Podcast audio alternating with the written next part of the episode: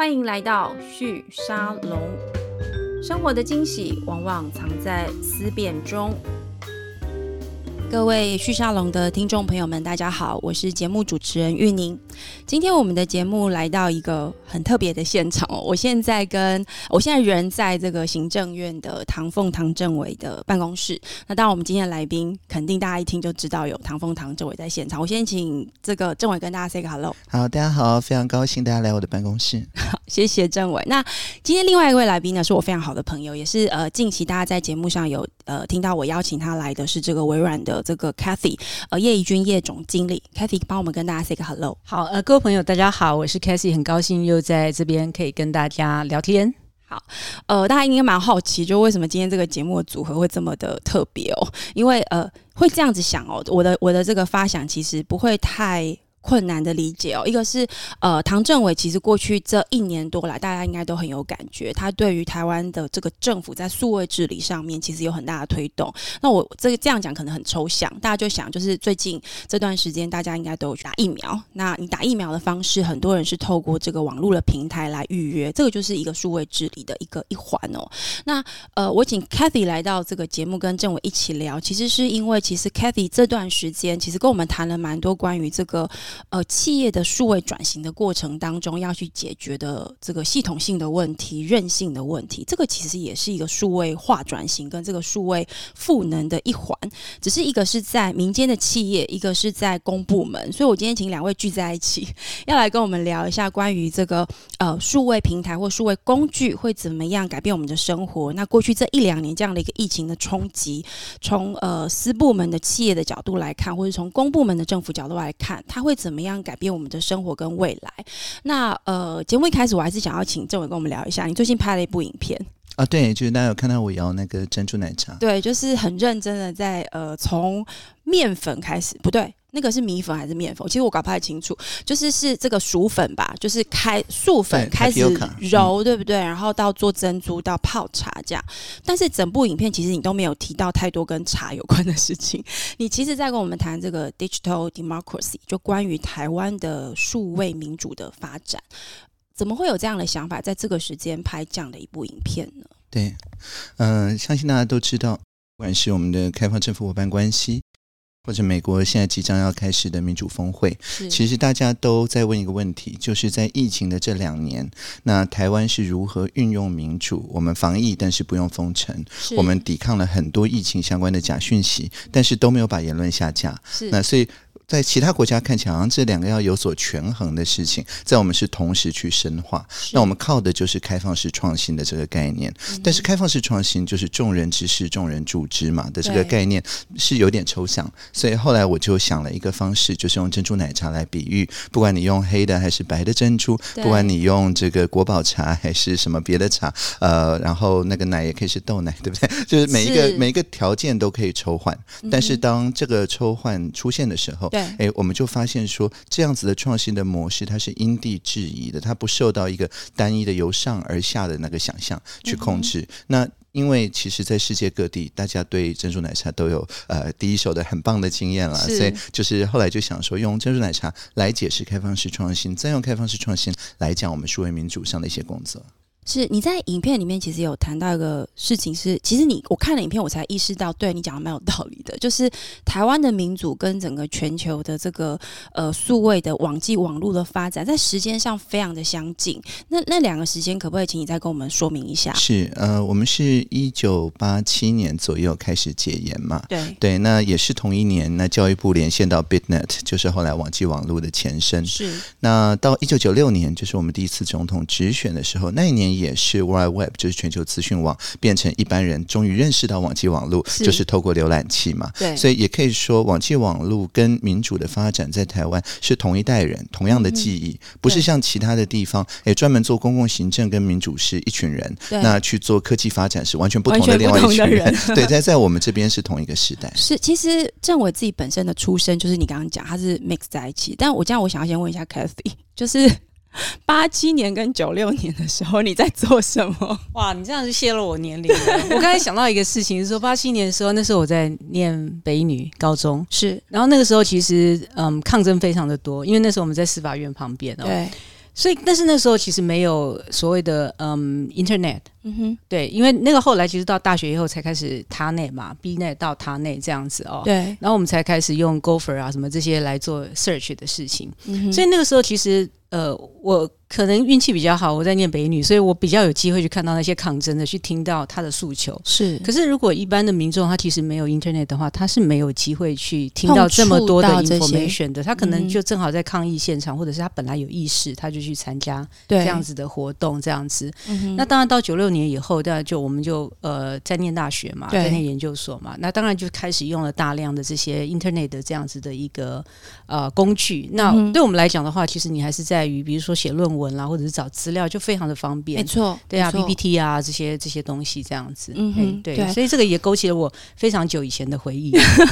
对，不过仔细想一下，就是我觉得政委把这两个时间点串在一起，我也去回想了一下，就是那那时候我在干什么？我突然想到，就是你刚刚讲到八七年跟呃九六年那段时间你在念高中，后来念大学，意识到那个网络对于包含比如说学生搜寻资料变得非常方便。那我自己在想。我那时候在北艺的时候，好像已经有电脑教室了，应该有，对，已经有电脑教室。然后呢，那个时候其实刚好是台湾的这个民主化运动的一个，刚好过了九零年代的那个呃野百合运动，已经稍微比较放松了。然后呢，如果我们从九六年再一直往后高看到现在，在二十多年的时间，其实台湾不管是在产业上或者是民主政治上的发展，我们的确是真的跟网际网络脱不了关系。可是我觉得过去这两三年有一个很巨大的变化是。我我因为因为今天政委在嘛，我就比较比较直白的说，我觉得在政委加入政府之前，呃，民间比较会有一种 complain 的声音，特别是网络圈会觉得好像政府的运作跟网络有点切开不相关，然后活在两个不同的时空。对，那你加入之后，其实我觉得可以很明显的感觉到，你一直致力于把这样的力量带进来。但我觉得比较特殊的是，你并不是在行政院或政府部门立了一个很大的资讯团队，你其实是把很多民间的力量。带进来，那我想这其实在呼应你在影片中谈的这件事情。我我想要请你分享一下，就是说你当时做这样的选择，跟呃你所看到这个所谓数位转型，我们一直在谈这件事情嘛？那个力量到底是从哪里来的？它真正的基础怎么样去让一个政府的数位治理方向有一个比较好的发展？你所看到的可能是什么？对。嗯，其实从政府就是公共行政的角度来看，我们跟私部门最大的差别就是，私部门如果你没做好，那你的客户就去找你的竞争对手。是。那如果公部门没做好，那他不能去找竞争对手。我们报税软体的体验烂的要命，难道我们能够说你去找别的政府报税吗？好像不行，好像没办法讲出这句话来。对，对，所以我们反而要照顾的，并不是我们所谓的顾客，也就是已经在使用我们的数位服务的人，是，反而是那些目前不管是因为没有能力，还是因为真的我们设计的不好的这些朋友，但是这些朋友其实他们自己对于他们想要看到怎么样子比较理想的数位服务，其实是有很多想法的。对，所以与其是说我们自己坐在行政院这个办公室里面去想说，哎，在每一个地方每个角落的人看到报税软体觉得难用到爆炸，到底怎么样会比较好？为什么不直接问他们呢？为什么不是大家不管是透过联署啊，或者是透过工作坊啊，用透过一些设计思考的方式，对，大家就实际着手画出来。自己想要看到更好的服务是怎么样？对，所以这个也是您刚刚讲到 empower 嘛，赋能，对，就是与其我们 work for the people，我们帮大家设想，我们不如 work with the people，我们跟大家一起设想。可是你怎么做到这件事情？我觉得这个是大家。蛮好奇的，就是你如何让民间的声音，这些真正的使用者的声音可以进来，而且它可以被系统化的 deploy 到整个专案当中，这个是大家想象上比较难做到的。对，其实对于绝大部分的公共行政的朋友来讲，他自己下班之后也是乡民啊。是，嗯、呃，我们 PTT 公务员版创办版主就就就坐在外面，是就在办公室里头。所以我的意思是说，呃。大家不要觉得说，好像公务员在他自己的 silo、自己的谷仓里面都不愿意冒险。对，重点是你把它放在怎么样子的位置上。是，举例来说，像我们在重新设计报税软体的时候，对，那时候的分组讨论啊、小桌长啊等等，对，可能就不是我们财政部的朋友，可能就是举例来讲，可能海巡署。对，那但是当我们在处理呃向海致敬，就是关于冲浪啊或者钓鱼啊的时候，哎，说不定又反而是金管会或财政部的人来担任这个小组讨论。Uh. 那为什么？是因为呃海巡署的人自己也要报税啊，那这些金管会的同仁自己可能下了班也是去冲浪啊，所以从民众的角度来看，哎，第一次他看到中央的公务员站在他这边。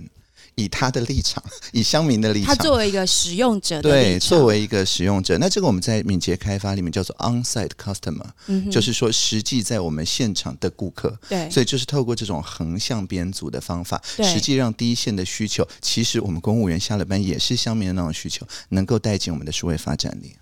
这样子的形式，呃，一开始呃要去发展的时候，有遇到沟通上的困难吗？因为我在想，这比较是组织思考上面的一个习惯问题，会会有困难吗？其实我们大概都是呃，随着就是 resilience 啦，就是你从外面来一个冲击，然后我们。尽可能的快速去凝聚共同价值，然后去让创新得以发现。对，所以如果不是说呃很多立法委员他用 Mac 呃报税卡了四个小时，上面还在说请稍待，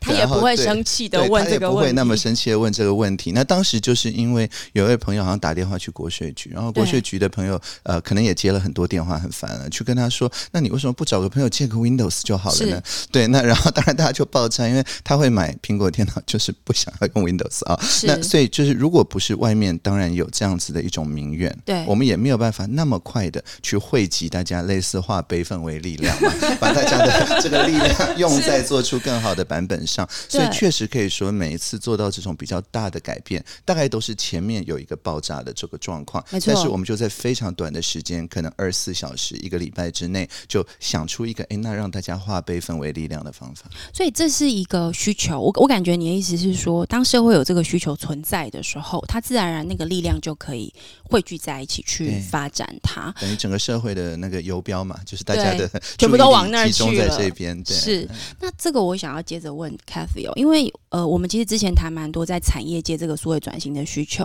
那刚刚这个政委所谈到的这样子的一个公共需求，它去汇聚成一个社会推动数位转型的这样一个赋能的能量，你觉得在？企业界是类似嘛？因为它面对的市场结构又不太一样，供需关系又不太一样。好，那个我我想我先 echo 一下刚刚那个唐政委讲的，就是。呃，你刚才讲报税嘛？我以前有个很有趣的观察，因为我以前有负责过 Windows 这样子啊，然后我们就觉得很奇妙，每次到五月的时候，IE 的 share 就会往上冲这样子，因为报税对，因为报税，因为大家不得不说，哎，那要去找 Windows 嘛，然后有 IE 这样子啊。那现在因为 IE 也也转型了，Windows 也转型，所以我现在可以来讲这个很久以前的故事这样子哦。可是其实这个也就是触动了，就是说，那对于企业来讲的话，它其实怎么样去展现它的韧性？有时候也都是从危机开始的哦。比如说我那个时候其实在负责 Windows。我们那个时候年年都有危机，因为我们的 share 一直掉。哦，大概是二零一零年，其实二零零八零九那个时候 Vista，然后到 Win Seven，然后到 Windows 八这样子哦，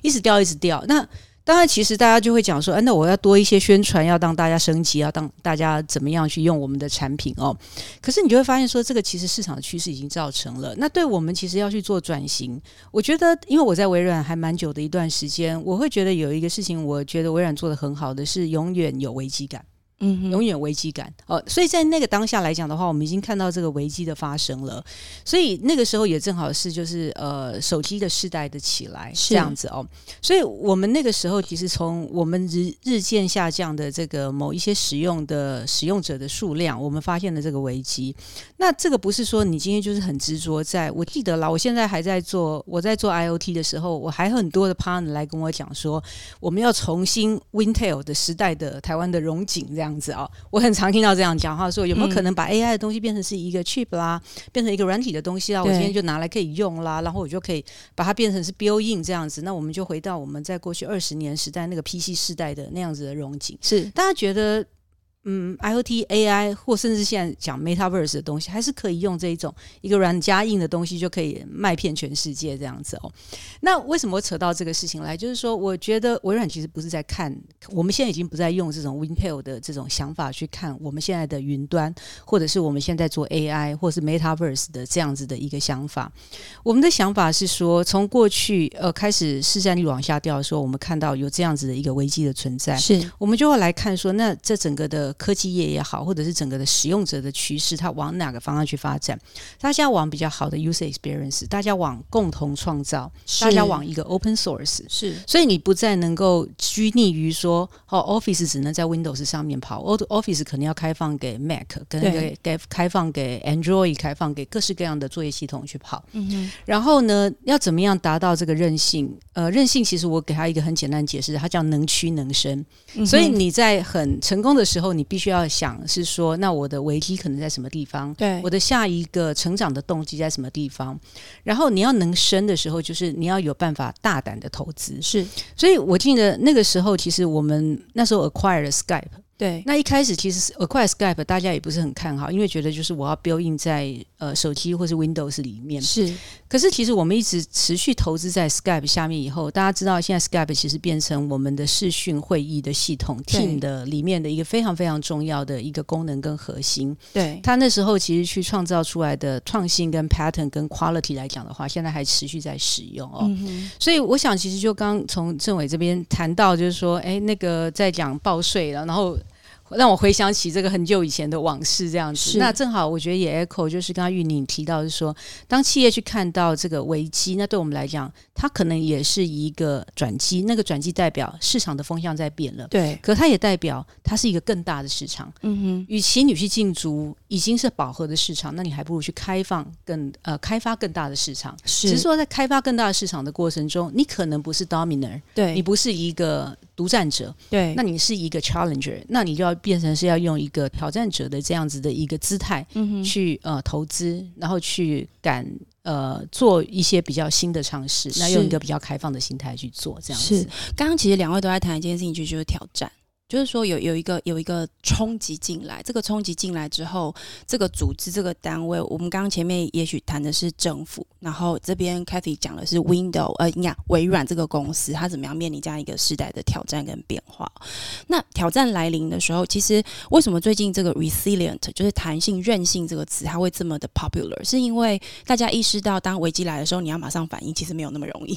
那那不是一件容易的事。可是我们的确也看到有些组织或单位。或国家在这个事情上反应的似乎还不错。刚刚政委有提到台湾，我们没有封城嘛，对不对？我们也没有这个要求大家不可以这样，不可以那样，只是顶多要大家戴口罩。然后我们有一段时间面临没有口罩的状况，好像口罩也马上就生出来了。对，就是这个弹性反应，它必须要有个文化或是一个机制存在。那我觉得现在整个世界全球都在想一个问题，就是那那那个要如何建立？我相信你想要去分享这个 digital democracy。数位民主这个事情，也是觉得台湾有一些经验是可以分享的。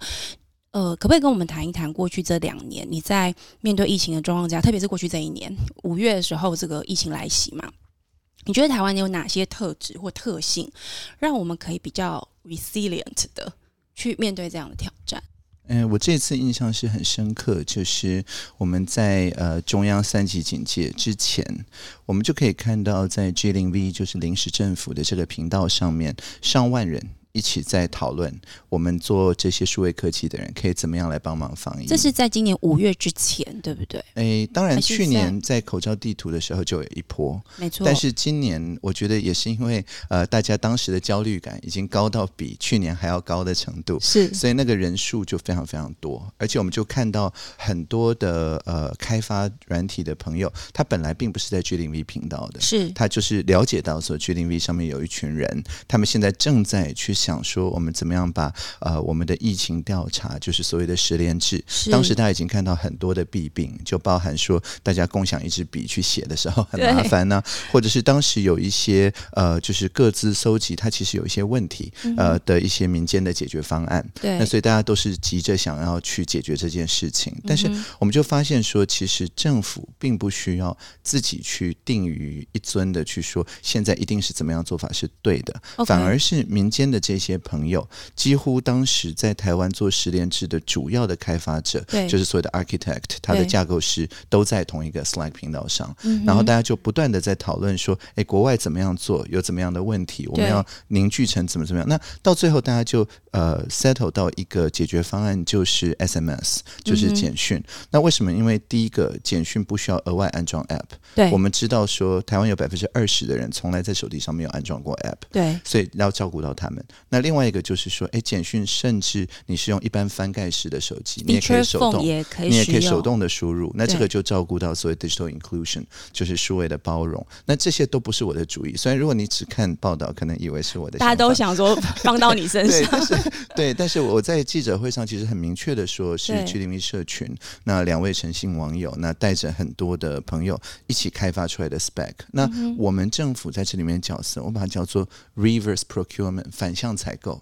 就是 spec 是民间给的，对，他要照顾到哪些共同价值，包含隐私、治安等等，是民间给出来的。对，说真的，我只是去把这样子的一套做法去说服五大电信商，呃，去同意而已。但是除此之外，嗯、所有这些要求，就是那些呃 contact tracer。要怎么样子才能够一方面减少他们的负担，但二方面又不让人民暴露在额外的自然跟隐私的风险里？这个就是社会部门，就是我刚刚讲到这些朋友一起提出来的共同的等于要求吧。对、嗯，那所以我们变成反而像市场商的角色。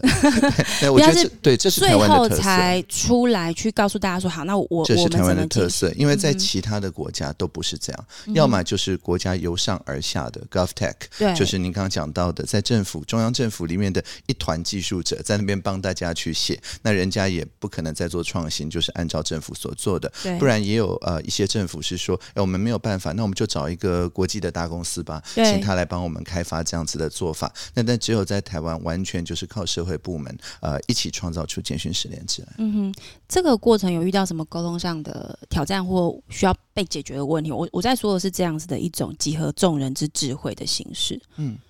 其实，呃，我们碰到最大的挑战。反而是当时我们扫 QR code 的时候，确实有一行字是我加的，就是这一次的简讯十连制仅供防疫目的使用。大家扫的时候，可能手机上都会看到这一行字。对对，对，那当时就有一位法官嘛，张元森法官，他在联合报投书，对，说，哎，他竟然收到某个刑警的一张搜索票的请求，是说他因为通讯监察的关系，看到了这些实物码。那但是因为我们当时是用一种多方计算的方式。所以他只看到这实物嘛，其实不知道是在哪里，所以他就要法官开个搜索票去问，知道那个实物码是什么。在哪里的官帽？那当然官帽不给，那法官也没有签这个搜索票。但那个法官就说：“哎，是我不签呐、啊。未来如果有人签了，他还是会那，那对，那岂不是指挥中心说这个仅供防疫目的使用，等于好像是跳票了吗？对，他就所谓一个吹哨者嘛，他就公开这样讲。那当然就造成我们在治理上面的一个危机，因为我们看旁边的很多国家，好比像新加坡，对，碰到同一个挑战的时候，他们最后是收敛到，如果是重刑犯的话，那是可以去用一。调资料，那在韩国的话，甚至反过来，疫调要去跟警察要资料。对，但是我们面临相同的挑战，我们要怎么办？对，那当时呃也很感谢，就是在 G0V 很多关心科技法律的这些朋友的一起讨论。后来我们就去指挥中心开了一个会。那我们最后的结论是什么呢？就是二十八天就要删掉的东西，根本不是通讯，因为你并没有给任何 特定的人，对，你你并不是写给一个医疗人员，对，而且这呃。不管二十五亿则了，现在好像已经呃都被删光了嘛，只有实际医疗人要用的那一千多万则有被调出来，所以这个也是很透明的，让大家知道。所以可见这不是私人通讯，不是你写信给哪个卫生局的医疗人员，所以这样子的情况下根本就不应该被通讯检查。那后来做出了这样子一个呃等于函释之后，那五大电信都觉得松了一口气，因为他 们不交出这些，对他们不交出这些呃给这个刑事警察局给调查局什么，哎现在。是法务部站在他们这边，那但是我们确实必须给出这种交代，不然的话，那大家就会觉得，哎，那我们本来这一行是不是白写？对，所以我觉得重点都不是技术的，重点是这个 norm，就是社会觉得这个共同价值的呃习惯是每一方都要一起遵守的，不然我们这样写岂不是白写吗？的这样一种挑战。那同样的，这也是因为这个发明人并不是我啊，是临时政府，是外面的这些人，所以他们当然不是只是帮忙，他们也。监督这个是最重要的。这里面有一个参与式民主，或者说参与式的民间社会、公民社会，把他的解决方案提出来、摊开来，大家共共享的这个过程。那我相信这里面有一个，我刚刚听起来，我觉得有一个很重要的特质是台湾的特色，是台湾的公部门在这个过程里面愿意，或是有一个可能性是去跟公民社会一起讨论。对，那我我觉得这个历史可能它没那没那么容易可以被复制。就说哦，今天有另外一个国家说还要用台湾这个机制，我想没有那么的容易。可是里面有一个精神，是我自己一直在看这些案例的时候，我蛮好奇的，就是呃，或者说，如果我们想要去找出它这里面的规则方法，是可以让我们去遵循的。我觉得里面有一个上到下跟下到上，top down 跟这个 bottom up 上来，中间的这个系统性，怎么去让它循环运转？是是是，对，我觉得这很难。不过我我对外大概都把它叫做呃、uh,，people public private partnership，也就是说，社会部门它的产出就是刚刚讲到的共同价值，就是社会的常规 norm。对对，那。这个产生出来之后，政府不是去打败它，而是去接受它，然后我们去扩散扩散什么呢？就是大家觉得，哎，这样子的做法可能比直本好，但是我们只是扩散减去十年制我们并没有说你不能用直本。所以政府不是用一种好像刚刚讲到定于一尊的这种态度，一刀切的对，因为因为你现在这种创新比较好，它不一定对所有人都比较好，是，而且你现在说它最好，后面的人就没有创新的动力了。所以我们的做法反而是说，哎，现在类似抛砖引玉了，这个是一个不错的做法，但是一定还有更好的，我们也邀请大家一起来，是。对。那好比像说，我们一开始推荐的是疾管家嘛，对。对，那但是其实很快大家就去施压，要 Line 加朋友的那个地方是也变成。可以扫简讯的扫码器，是那等到 Line 终于好像就是受不了大家压力，真的改了他的加朋友那边之后，呃，机管家也没几个人用了，确实，因为加朋友那个比较好用。对，但是如果我们一开始就说，哎，大家非加疾管家不可，后面 Line 也不会有这样子创新的动力。没错，所以它其实有一点，大家一起在这个过程里面想办法，而且我觉得它里面有个蛮残酷的市场机制。对不对？就是说，社会 adopt 哪一个比较方便，它其实就会存活下来。对，那这个回到我想要请 Cathy 跟我们分享，因为我觉得刚刚讲这个事情在公部门社会好像 OK，可是，在私部门，它有时候会有这个成本投入跟选择方案的问题。那个系统性的选择，或者说我们到底要呃用哪一个解决方案，它似乎比较难用刚刚政委所描述的这个方式来进行。你你觉得呢？呃，微软在这两年，呃，我们的组织变化也蛮大的。我其实一直在研发部门，可是我们这几年在看研发部门，我们怎么样去研发一个新的产品，也有一些新的思维。我们现在有一个很常讲的讲的这样子的一个产品的做法，叫 MVP，就是所谓的呃 minimum 的呃所谓的 value 的 product，对，valuable product，或者是。可执行的这样子的一个产品，也就是说，你不要一开始像我们过去做产品都是用比较 top down 的方式，然后做一些 research 以后说决定我要做这个产品，对，然后你就有一个非常完整的开发，甚至以前还有很早以前还有测试的这样子的一个单位，对，然后投入了非常呃多的这个人力去做开发，然后开始 beta 呃 alpha beta，然后 testing 什么的都非常的严谨这样子。那这几年其实大家在讲说我敏捷开发的这样的做法，那你怎么样去？去很快的去收集外面的这样子的一个需求，很快的做出一个最小的所谓的可行的方案的一个产品。对，我觉得刚刚其实政委在谈的，我觉得比较也很像我们其实，在民间的这样的机制。那不一样，只是说因为呃，其实那个疫情来的又快又急，然后然后大家其实我觉得那也蛮好，就是说大家很多的人的需求的这样子促成，呃，在一个非常短的时间内去促成。嗯，可能民间的一些力量，或者是我常常讲高手藏民间的这样的力量，很快把它做出来。嗯，其实我们在私部门也有这样子的状况，是就是说，哎，我们发现说，哎，现在客户，哎，其实对于某某，比如说，呃，这个视讯会议的需求，或者是今天怎么样，呃，今天把大家集结在一起，可是大家还是想要拍团体照啊，哈，那拍团体照的话，我们就有一个所谓的 Together Mode 这样子的方式。嗯，所以那个东西其实你都变成说，你要去倾听客户的这样子的一个。呃，声音以后，那你怎么样很快的把这样子的一个 feature 做出来，然后做很多的所谓的 iteration，是。就是刚刚政委谈的一模一样的概念。你要很快的，其实你要有一个循环，这个循环是怎么样？赶快做这个产品的调整，是，然后赶快做产品的调整以后，把它给部署上去以后，那现在因为其实呃，云端的好处就是说，反正到云端上面，那过去我们其实产品改版很麻烦，就是一天到晚要花很多时间去下广告，要去跟大家讲说，哦，你要。要 upgrade 啊，对，你要那个 upgrade 你的 patch 啊，不然的话安全会有问题啊，什么等等的，然后升级到某某版啊，嗯、那个跟着年次这样子，所以每三年就要一个版本。对，那现在在云端其实很多东西就是你只要去 open 你的 update，你的功能就可以强化下来了，是，你就不用花自己花很多力气再去再去做安装啊、升级啊、测试的事情，这样子。是，是。对，所以呢，我觉得概念其实上是非常一致的，是对，是，那只是说，当然那在于组织内部的组织，我们就要跟着调整，嗯，因为你要去做到这个 MVP，然后你要怎么样去跟外面的客户跟伙伴，其实有一个非常多的互动，对，你就会让你的组织不能像过去，哎，研研发是研发，然后行销是行销，不能一刀切，对，对，不能一刀切。那现在很多其实会在这种中间，其实我现在的角色就有点像是在这个中间的角色。我常常说我们是 R&D 的 Sales，我们是 Sales 的 R N D 这样子。是对，那我我猜想，其实我觉得政委其实也我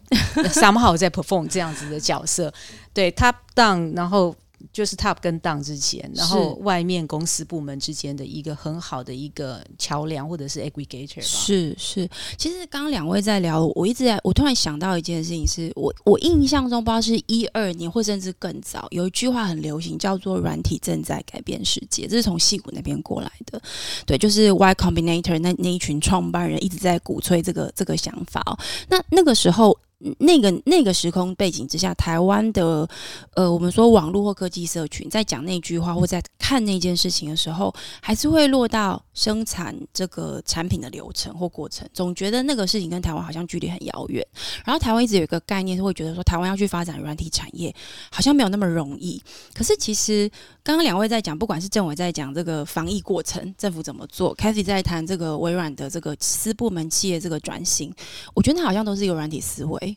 的一个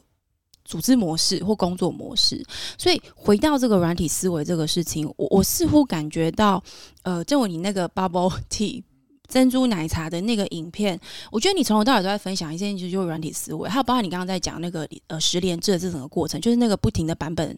更新，或是我们可以去选择不同版本，哪一个比较好，这个我觉得都跟软体有关，因为软体它不是把。我们看到的物体换掉，它是做法换掉，它的这个资讯的沟通流程换掉。那这个事情，如果我们放到民主社会来看，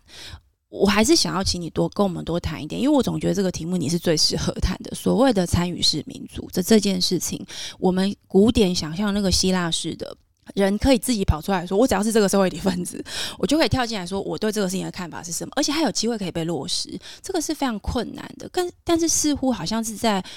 网络的世界里面，它真的有可能了吗？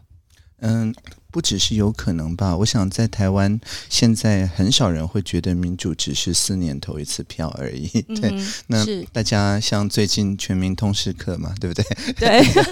都都有非常多的这个呃彼此交流的这个机会。对，那我会觉得说，像这样子的一种参与跟直接式的对话，对对事不对人的讨论，那这个我觉得已经变成台湾日常生活的一部分。嗯、大家不管是发起一个什么联联署啊，或者是说，哎，我们组队去参加总统杯黑客松啊，或者我们来投个参与式预算啊，什么之类，哎，这个其实你去呃任何。不只是年轻人对这个有兴趣，有社造就是社区营造经验的长辈也觉得，哎，本来民主就应该要这样子，就是日常的参与嘛。所以我会觉得，我们确实在最近几年来已经翻转了大家对于民主不是只是投票的这个想象。现在已经没有几个人会觉得民主只是投票而已了。对，那我我想另外还要强调一个，就是说，呃，我们现在想到民主的时候，在台湾了，我们想到的是呃日常的参与，任何人都可以。参与。那，而且不是只有有投票权的人，因为我毕竟有另外一个业务是青年参与，是。我们就发现说，呃，像我们提联署案的人，超过四分之一都是不到十八岁。所以他连不到十八，他连公投票都没有，更不要说选举人票。是对，但是他已经提出非常多有创意的提案，好比像说，嗯、呃，就是我们的珍珠奶茶外带的时候不要用塑胶，而 要改用纸或者玻璃或什么别的循环的材质。哎，这个提案人当初提的时候，他才刚满十七岁，那他今年才十九岁。王炫如已经是我们行政院开放政府国家行动方案的推动委员会的委员，我见到他要叫王委员，所以 就是我我们。不会因为他不到二十岁，呃，他就没有机会，对他没有机会来参与。那我觉得这个是更重要的，因为如果呃年轻人在他不到十八岁的时候就觉得自己的国家自己救，这个未来是呃议程是我来设定的，是。那这样他学的时候才不会变成好像都是为他自己，然后不去想这个公共的利益。是，但是如果他在很年轻的时候就有这样正面的经验的话，那他真的成年了之后，当然就会更加帮我们一起把民主的平宽了加大。我我为什么我在想，我们的听众朋友可能会蛮好奇，为什么我要一直追问这件事情哦？呃，因为我自己在看这次的疫情，就是所谓 COVID nineteen 对整个全球带来的影响跟挑战哦。我我自己认为是这个分散式这个影响力，因为这个这个事件它变得。不只是在单一国家或社会是需要的，它是全球性的需求。像呃，我之前在要准备来访政访呃政委之前，我有准备一些资料，有一有一份是呃之前分享给政委，但今天一直没有机会问的。我这边稍微 remind 一下大家好了，我如果大家有看到这个呃疫情期间哦，各国政府其实都遇到一个很大的挑战，就那该怎么办？因为他的财政遇到很大的压力，然后呢，整个社会封城嘛，然后工作的结构也发生变化，甚至我我相信对台湾很多人现在已经感受到，就是物价一直在飙升，这跟整个供应链受到这个这个 block 其实是有相关的。那也就是说，整个全球化的世界在这次疫情之后，它所有的问题都会。快速浮现，所以每个政府都在想要怎么办。那在台湾，刚刚我们已经谈很多了。我们看到这个参与式的这个民主，在台湾这个时候有机会去解决很多的眼前的问题，很多大的问题其实也都在讨论中。可是其实不止台湾，像在美国，前阵子也发生一个事情，是因为大家都被锁在家里了，很多的经济学家也都被锁在家里，政府官也被锁在家里。所以呢，有一个这个普林斯顿大学的教授叫 Marcus，他蛮有趣，他就趁着所有人都被锁在家里的时候，赶快透过 Room。还是呃这种类型的这种呃线上的服务软体，就开始开这个线上讨论会。他邀请一堆有名的这个经济学家，还有政府官员一起来讲说，那美国接下来该怎么办？因为财政的这个压力很大嘛，要做很多的这个纾困，然后呃新的这样子的工作模式会对市场带来哪些影响？劳动市场要怎么办？等等的各种问题。他大概花了整整一年的时间做这个事，他把这些内容后来出版成一本书，然后我就去看那本书到底叫什么名字，很妙，它就叫《任性社会》。就是刚刚其实政委跟这个 Cathy 都已经有跟我们聊到关于任性这个事情。那为什么要花力气花这么多时间描述这个事情？其实是回去 echo 刚刚政委有呃提到的。整个社会在发生变化的时候，其实谁能够解决问题，我们不晓得。在台湾，我们看到是这个青年参与，这个十七、十八岁的年轻朋友，他就提出比我们更有创意，或者是具有可执行性的这个解决方案。也就是说，对每个社会，不管是政府、社会组织、企业来说，你可能解方会来自你意想不到的地方。这个是我对韧性社会的一个解释跟看法。那下一步就会变成是。呃，我们怎么样去让任性的组织可以发展？台湾已经有一套方法在了嘛？在呃，台湾的这个经验有没有可能 share 出去？刚刚政委有提到，就是我们接下来在峰会上面会呃把台湾这个经验分享。你觉得台湾这个经验可以怎么样出口吗？我不知道这样讲是不是适合的。你你怎么看这个事情？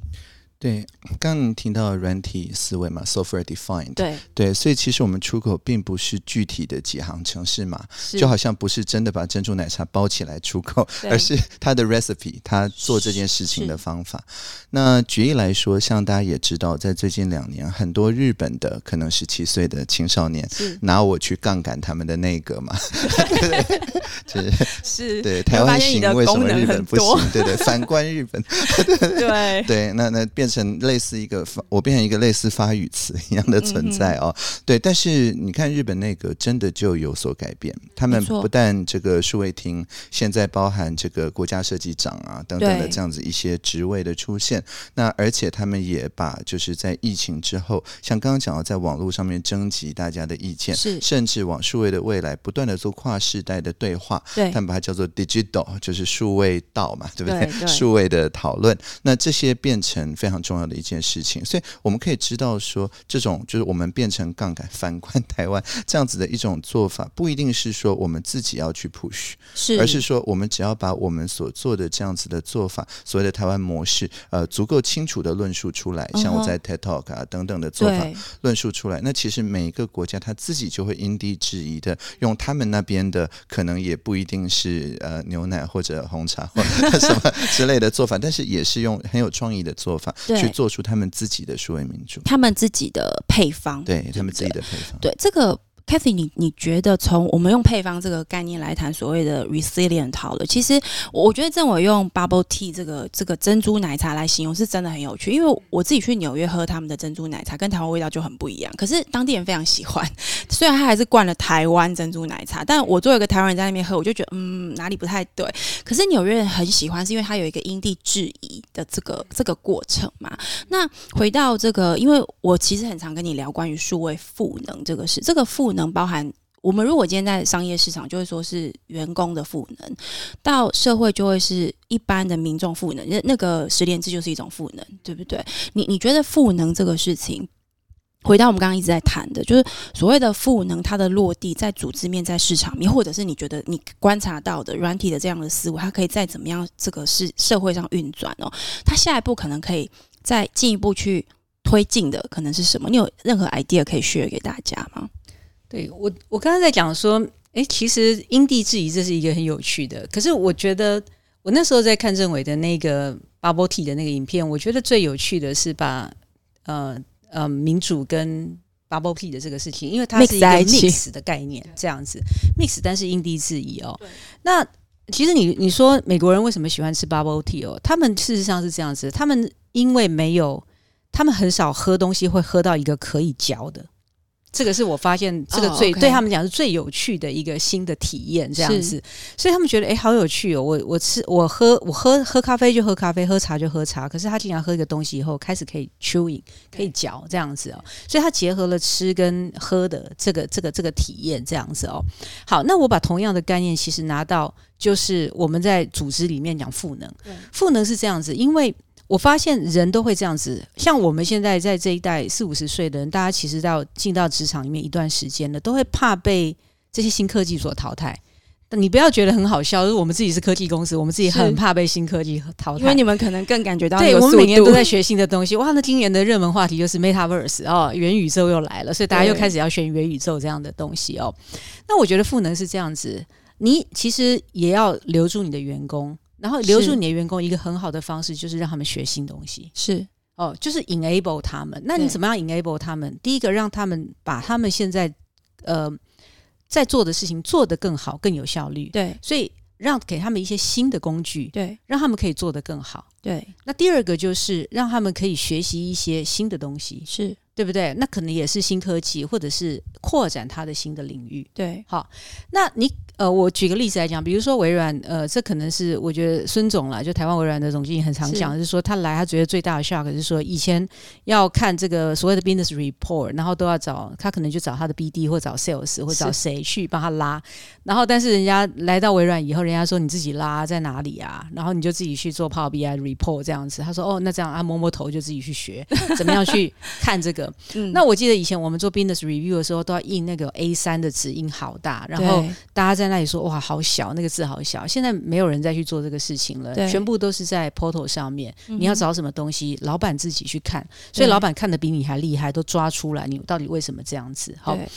然后呢，我们现在其实大家可能很讶异，是我们公司的呃财务长，我们公司的这个财务经理是他们自己要去学习怎么样用 Power Apps 去写开发。去开发这些 application，嗯哼，对，那对他们讲，因为现在其实开发的平台来讲的话，都超像一个所谓的 code 或者 less code，就是。很少的这个就不用写什么城市嘛，就可以开始去写这样城市起来了。对，所以他们变成说，把他们现在在微软做的是怎么样呃做 financial 的这个 report，跟怎么样去看、嗯、呃怎么样开发这样应用的东西，然后他们跑到外面去跟大家讲说，我怎么样从财务的角度去做数据转型，对，数位转型这样子哦。对，对，所以回到刚刚玉你的问题是说，我觉得赋能是这样子，赋能有个很重要的是你要抓住，其实大家是想要学习新东西，大家想要，嗯、大家有很多的。curiosity，对，大家有很多的好奇心。对，其实我常常讲，就是老人家以前他可能都不用。一直传简讯，那他现在因为被迫要去传简讯，对。然后老人家可能以前不太用 application，那他现在因为他多了一千五百块，他可以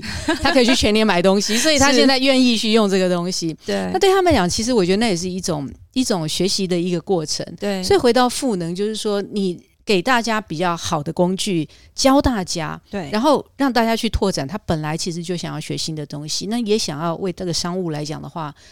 看增加什么样的一个新的附加价值，那我会觉得说，其实。我觉得民间跟一般企业跟一般人其实没有什么两样，因为大家的人性都是很像的东西。是，所以抓住这样子想要学习、想要成长的这个人性，是，然后呃，尽量用一个开放的态度，让大家去 access 这些 tool、这些 data。嗯。那这个其实我觉得是呃，我们会一直想要去呃，创造一个所谓的 growth mindshare，就是所谓的开放的一个组织，是一个很重要的一个心态。你刚刚谈到最后那个关于开放性这个事情，我觉得这也是软体世界思维里面很特殊的。跟以前世界很很不一样的一个地方。那刚刚其实政委在最后一段有提到论述，我自己很有感觉，因为我觉得所有的论述其实就是把场景的应用说清楚，或是去你去把你想象出来的未来的应用，我们应用这些数位科技可以怎么样改变我们的生活方式？比如说，我们用十连制来解决这个呃这个报道的问题，在疫情之下，我们要报道要留下资料，然后方便医疗的问题。那刚刚 Cathy 所提到，我们在很多数位的这个转型企业的这个现场或市场现场，其实也是一样的状况嘛，就是说大家都在想的是我怎么样用数位工具可以让未来过得更好。那呃，因为我们刚刚制作人已经在提醒我说时间到，虽然两位真的很好聊，我觉得我可以一直聊下去。对，但是我想要请政委跟我们谈最后一个问题，是因为你在政府这样子服务一段时间了，我我自己观察所谓的这个数位转型或这次疫情 COVID-19 带来这个挑战哦，我觉得好像所有国家都回到。一个起跑点，我们很少有机会在一个历史这么长时间的这个这个脉络之下，每一个国家都回到一个起跑点，是我们要怎么样面临未来的挑战？也就是说，我我自己觉得这是一个工业化世界转型的过程里面，呃，所有的国家都要去回应一个挑战，就是数位挑战。台湾好像似乎不小心占据一个好像还不错的位置。你觉得台湾接下来机会是什么？然后有没有什么是我们可以站在台湾的角度来讲？因为台湾的这个。政经的位置还是蛮特殊的，我觉得我们还是会有个民情，一个社会的期望是台湾能够在社会上更被看见。你觉得台湾有什么东西是可以我们多去思考、去分享出去，甚至是更着力去推展，让我们可以去影响这个世界的？对，确实就是呃，每一次总统大选前，这个很多媒体会去调查不同阵营嘛。对，对他们觉得自己阵营做的最好，对方最糟是什么？那在上一次呃，就是总统大选的时候，两边都觉得说呃，民主的深化是国际的连接是是最重要，他们阵营做的最好。对面最差 的东西，大家都会这样说，对，大家都是这样说。但是这个就让我们看到说，这两个题目就是深化民主跟连接国际，是真正意义上是超越党派的。就是在立法院四个主要党派，对，每一个都签了开放国会的这个国家行动方案，每一个都在我们不管是欧盟啊还是其他的议员来的时候都与有容焉。对，所以我们可以看到说。关于我们怎么样子在民主深化的过程里面，透过民主的机制来更有韧性面对新的问题。是，那我们刚才讨论的很多都是防疫，但是国外很多人感兴趣的是我们怎么防止诈骗。假讯息，呃，uh-huh. 就是从当年的垃圾邮件 到现在，就是网络上面很容易传的这些阴谋论。对，那我们也用一种不把任何言论下架的方法，反而是靠，甚至如果你是国中生，你在媒体素养课程，你可以直接去事实查核三个总统候选人在竞选辩论的那个台上。对，那你的呃事实查核，甚至还可以被公示啊、华视啊直接就 po 在呃那个辩论的当场。当时我们都记得嘛，或者是你自己。去看开票，然后一面呃，YouTuber 自己手上不管拿的是穿云箭，好像嘛，还是鹰眼部队，还是什么都可以，公民科技的 App 都可以确保说，哎，各方的计票最后的数字是一样的，的就不会出现像在美国那样子的状况等等。那这些都是关于民主的过程本身，怎么透过数位技术让大家更亲近之外，也可以去拓展对民主的想象。我想这个是欧美国家现在最注意台湾的题目之一，就是。是防疫也好，防假讯息也好，我觉得大家对于民主深化这件事情是有一致的目标。也就是说，呃，台湾可以多去把自己的论述更强化的说出来。我我们其实一直在写新的论述，但同时已经完成的论述也可以持续的一直去跟国际社会做这个呃分享。对，对不对？确实是这样。是，那企业是不是也是一样？或市场？我不要讲企业，应该讲市场。就是说，我一直在谈数位转型，大家都觉得有那个压力嘛？是不是论述的故事是最重要的？呃，对，其实我们在讲说 storytelling 嘛。那现在其实我们在讲说，哦，你 try 一个好的 model，或者是你做出一个很棒的 MVP 以后，我们现在在想的是说，我怎么样去呃所谓的 scale？scale scale 大概两个，一个是 scale up，一个是 scale out。对，是那 scale up 的话，就是说，好，我现在是一个比较小型的 MVP，那我怎么样去？当我其实呃企业在成长，或者是我今天其实可能厂房盖了非常多，所以我今天只是在一个小的 line 去做这样子一个 solution，我有没有可能扩展到全世界的？呃，各个厂房去，这个就是所谓的 scale up，让它的整个的呃使用者可以增加这样子哦。那另外一个就是 scale out，就是说，那我怎么样是快速的复制？对，快速的复制。那我我会觉得是说，其实当然，政委刚才讲的是说的重点，其实每一个国家因地制宜，可重点是 recipe 哦。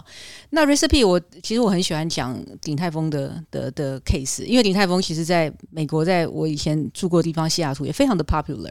那我就觉得他们的 recipe 是非常一致的，对。可是他们 serve 的方式很不一样，他们那边用的 waiter waitress 跟台湾用的 waiter waitress style 就很不一样，这样子哦。所以我我我觉得事实上，我回应刚刚玉宁的问题是说，我觉得企业也是一样，在想的事情也是一样的事情，但是我们现在想的，因为其实还是有一个商业的应用模式在，对。商业应用模式当然是我想要呃获利更好，我的 margin 更好，对。那我的呃影响力更高，我更多的使用者来用，所以我们现在也思考的问题就是说。当你验证一个形态是成功的一个好的 solution 以后，怎么样用一个比较回到其实你一开始在讲系统化的方式，对，可以 scale up 又可以 scale out 这样子，嗯、对对，这其实也是需要经验累积，因为我们其实正在重新写这个历史，我我们现在正在重新思考，就是说这个社会的运作在数位结构之下，我们要怎么样运行哦？那呃。政委就是我，我想大家都蛮好奇的，明年要开始打第三季的这个疫苗嘛？那呃，目前您这边有看到最后，最后我就帮大家偷问一下，就是明年这个打第三季的疫苗，或者相关的这些防疫的疫调一些 solution，我们有可能有看到一些什么新的做法，或者你们正在盘整，或者是这个规划当中的一些新的可能吗？是，当然就是恢复国与国之间的旅行了，这个是。很重要。那包含我们的黄卡，那在国际上面在运用的时候，有没有可能用更多一点的像数位签名的技术，呃，去确保说，呃，不管是人家来我们这边，或者我们去人家其他的地方，因为国际上现在并没有一个单一的标准了，疫苗护照有不知道多少个标准，但是我们这边就必须要有一个很快速的方法，去确保说，不管国际标准怎么样子变化，我们的人要出国的时候，至少他不要在技术上面去碰到什么问题，碰到什么。刁难，那这部分我们是已经做的差不多。那指挥官也有说年底之前，呃，应该会上路，就敬请期待。好，谢谢我这个，我想很多 对大家应该是蛮期待什么时候可以出国。那今天很谢谢这个唐凤唐政委跟这个叶怡君总经理 Cathy 在节目上面跟我们分享，各自从不同的角度来跟我们谈所谓的数位转型跟韧性社会哦。那呃，我们希望之后还有机会能够再请唐凤政委来到我们的节目，因为我们都很期待这个反观台湾 这样。的经验应该不只有这样的案例，但当我们目标并不是为了追求大家觉得台湾很棒而已，而是我们希望台湾的这样的一个很特殊的一个文化跟经验，跟这么特殊的一个民主的，我们不要讲实验基地，应该是一个落实的 新时代的这样的一个数位的民主的社会的很多经验，可以呃变成一个呃其他的国家或国际社会能够分享。我想这也是台湾走出国际的一个很重要的一个路径。当然，我名片这几年来都写台湾 can help，这是我们外交的主轴是这样。谢谢谢谢政委，也谢谢 Cathy 今天来到我们的节目，谢谢大家，拜拜，谢谢谢谢大家，拜拜。